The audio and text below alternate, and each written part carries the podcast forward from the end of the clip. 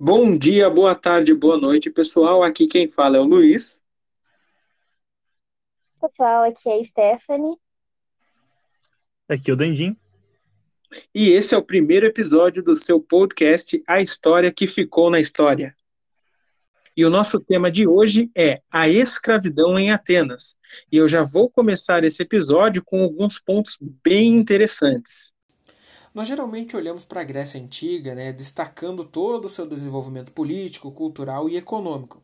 A gente sabe que Atenas é considerado o berço da democracia, da filosofia, do livre, do livre pensamento, mas essa sociedade, assim como várias outras na história, também utilizou para diversos fins a mão de obra escrava.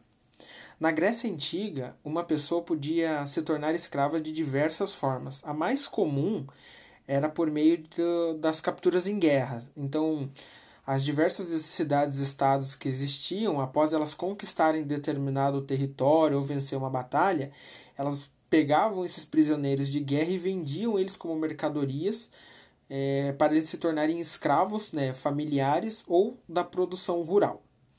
Também existia a escravidão por dívida como é que funcionava isso? Uma pessoa que devia um valor ao Estado ou a outra pessoa e não tivesse como pagar essa dívida, ela acabava se tornando escrava do seu credor por um determinado período. É, na cidade de Atenas, após as reformas sociais promovidas pelo legislador Solon, lá por volta de 594 a.C., essa prática ela foi extinta e ele também determinou que até os atenienses que tinham sido vendidos como escravos no exterior, eles fossem recomprados e trazidos de volta a Atenas. Já dá para ver que o Solon era um cara bem gente boa. É, em Atenas é, não existia, é, não existia, é, não tinha como distinguir um escravo de um homem livre, pois eles se vestiam da mesma forma. Então não tinha essa separação, por exemplo, por pela, pela roupa. Eles se vestiam da mesma forma. Isso é bem legal. Ah, os mais pobres eles tinham né, um número limitado de escravos, enquanto os burgueses eles poderiam ter vários, porque a escravidão é, você tinha que ter condições de manter o seu escravo. Você não poderia ter um, um escravo para ele viver na miséria, né, na, na, na pobreza extrema. Então você tinha que ter condições de manter ele. O escravo ele podia ser liberto né, pelo, seu, pelo seu senhor, mas ele continuava a dever obrigações com o antigo dono. E se ele não cumprisse essas obrigações, ele podia voltar à condição de escravo. Era permitido que os escravos participassem das cerimônias religiosas, porque eles adotavam a religião dos seus senhores, e muitas vezes o escravo ocupava um papel bem importante junto à família. Inclusive, é, tem a, a, a questão do escravo acompanhar o filho do seu mestre né, até a, a casa dos mestres, até a escola. Então, é, isso, isso é o que a gente pode caracterizar, caracterizar hoje como o pedagogo, né? que a, a palavra grega paidagogos ela é formada pela palavra paidos, que significa criança, e agogos, que seria o condutor. Então, o pedagogo significa o condutor de crianças, aquele que ajuda a conduzir o ensino. Então, o escravo tinha esse trabalho também dentro da Grécia da, né, da, em Atenas. Então o escravo acompanha o menino até a escola e ele tinha não só como dever acompanhar, mas vigiar o seu comportamento moral. Então esse era um dos trabalhos do escravo. Oi pessoal, aqui é Stephanie. Uh, eu vou falar um pouquinho sobre os tipos de escravos que tinha em Atenas. Eu vou começar comentando sobre os escravos públicos, tá? Eles eram pertencentes à própria polis.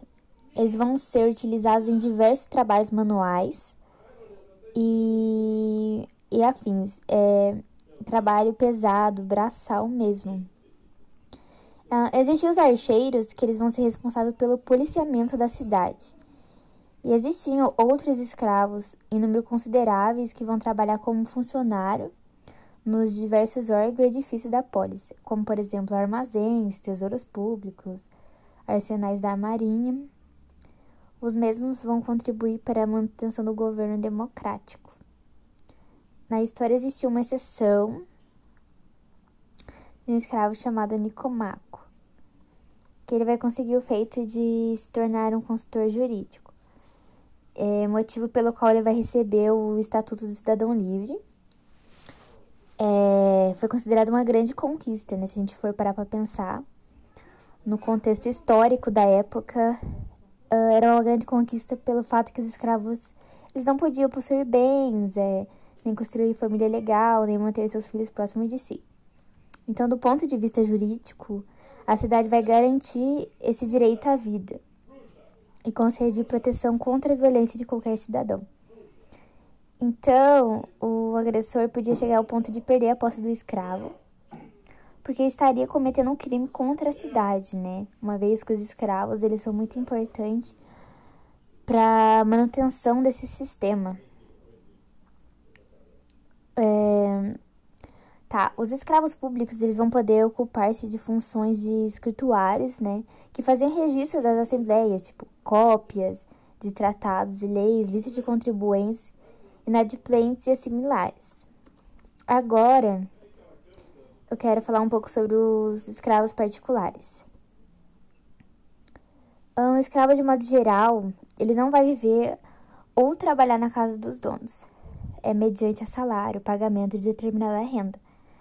Ele poderia exercer a profissão que ele quisesse, né? Viver onde ele quisesse, com quem ele desejasse. Uh, não tinha uma vestuário que diferenciasse ele de um homem livre.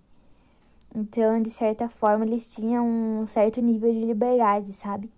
Se ele for comparar outros tipos de escravidão que existiu, eles eram bem livres, assim. Eles colocavam-se colocavam diariamente na ágora para serem contratados por quem precisasse. E não tinha diferenciação de salarial em relação aos metecos e os próprios cidadãos livres. É bem interessante também ressaltar a importância da escravidão para a economia grega, né? Para a própria divisão dessa economia é, era baseada, era pautada e estruturada em cima da, da escravidão, certo? É, a visão de economia grega mudou muito dos últimos anos para cá. Antes era aceito que era totalmente subordinada às políticas sociais. E hoje a gente vê um crescimento considerável na, na ideia de que a, a economia ateniense, principalmente, que era uma cidade muito mais aberta, diferente de Esparta, por exemplo, é, que a economia se desenvolveu bastante nesse tempo. O problema desses trabalhos novos, mesmo sendo bem interessante é a, essa mudança de perspectiva, esse novo olhar sobre a economia grega, é que eles não tratam com a importância devida à escravidão para a Grécia, certo?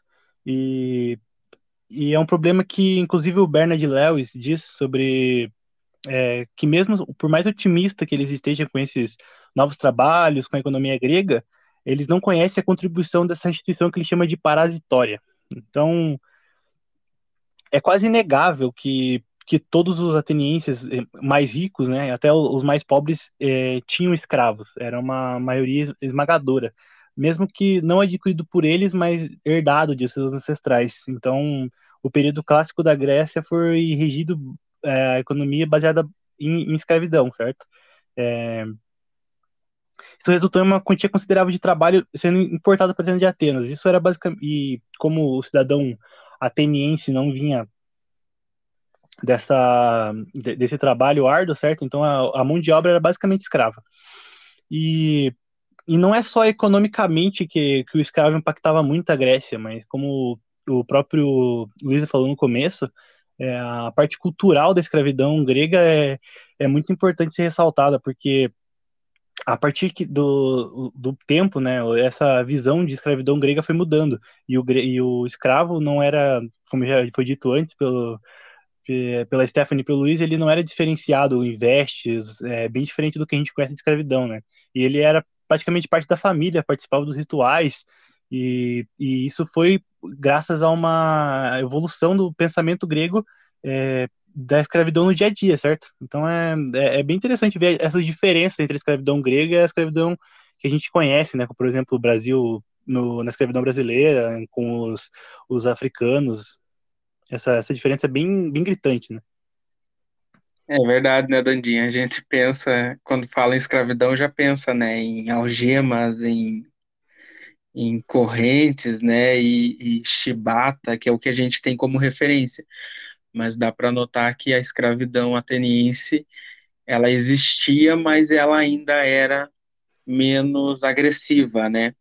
Até porque pelo fato de tudo que a gente comentou ali, os escravos ainda possuíam algum tipo de direito. A gente sabe que esse é um tema que pode ser debatido por muito tempo, né, pessoal? Mas infelizmente o nosso tempo aqui é curto e com esse pensamento, né, dessa diferenciação da escravidão ateniense, a gente encerra o episódio do podcast de hoje, a história que ficou na história. Desejo a vocês um bom dia, uma boa tarde, uma boa noite e nos vemos até ali nos vemos no próximo episódio. Até lá. Até.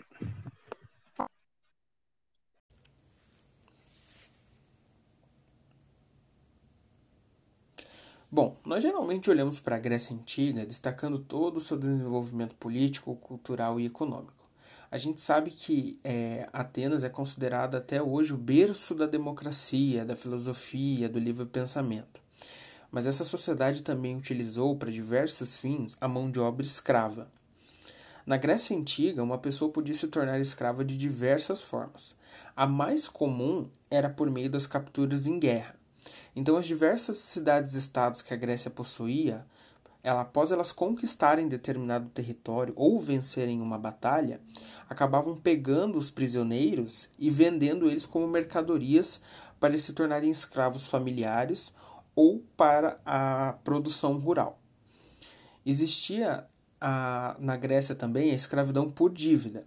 Como é que funcionava isso? Uma pessoa que devia né, um valor ao Estado ou uma outra pessoa e que não tivesse como pagar essa dívida, acabava se tornando escrava do, do credor por um período de tempo, até ele terminar de pagar essa dívida.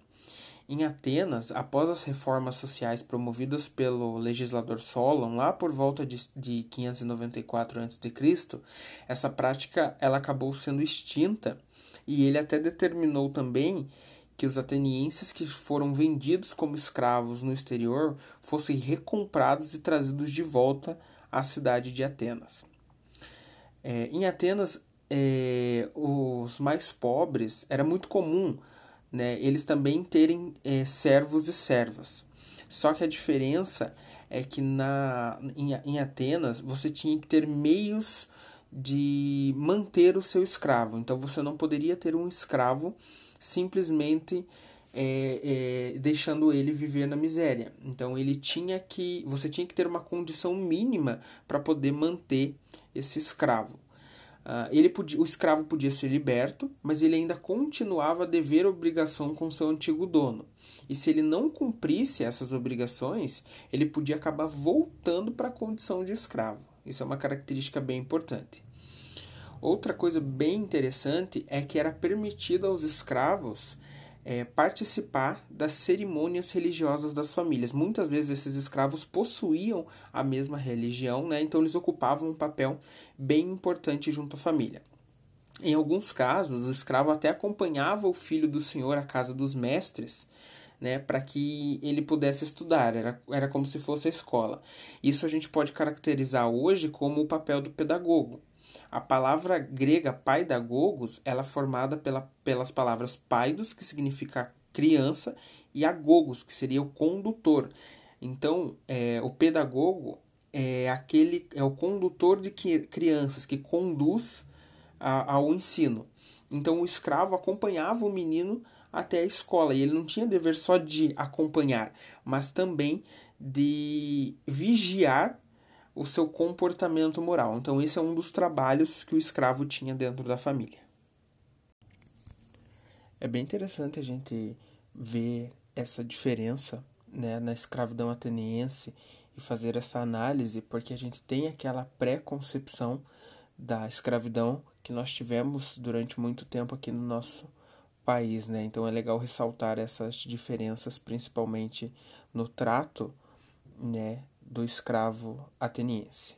A gente sabe que esse é um assunto que renderia um podcast muito maior, mas infelizmente o nosso tempo aqui é curto. Mas eu gostaria de agradecer a todos que nos acompanharam no nosso episódio do podcast de hoje, a história que ficou na história. Desejo a vocês um bom dia, uma boa tarde, uma boa noite e nos vemos no próximo episódio. Até lá! É bem interessante a gente ver essas diferenças nos diversos tipos de escravidão, principalmente em Atenas, que é o nosso tema central hoje, pois nós, pois nós já temos aquela pré-concepção sobre a escravidão, que é justamente o que você falou, né, Dandim? Da, da maneira que a escravidão ela ocorreu aqui no Brasil. Então, essas diferenças são bem interessantes. Bom, sabemos que esse é um assunto muito amplo, mas o nosso tempo, infelizmente, é curto.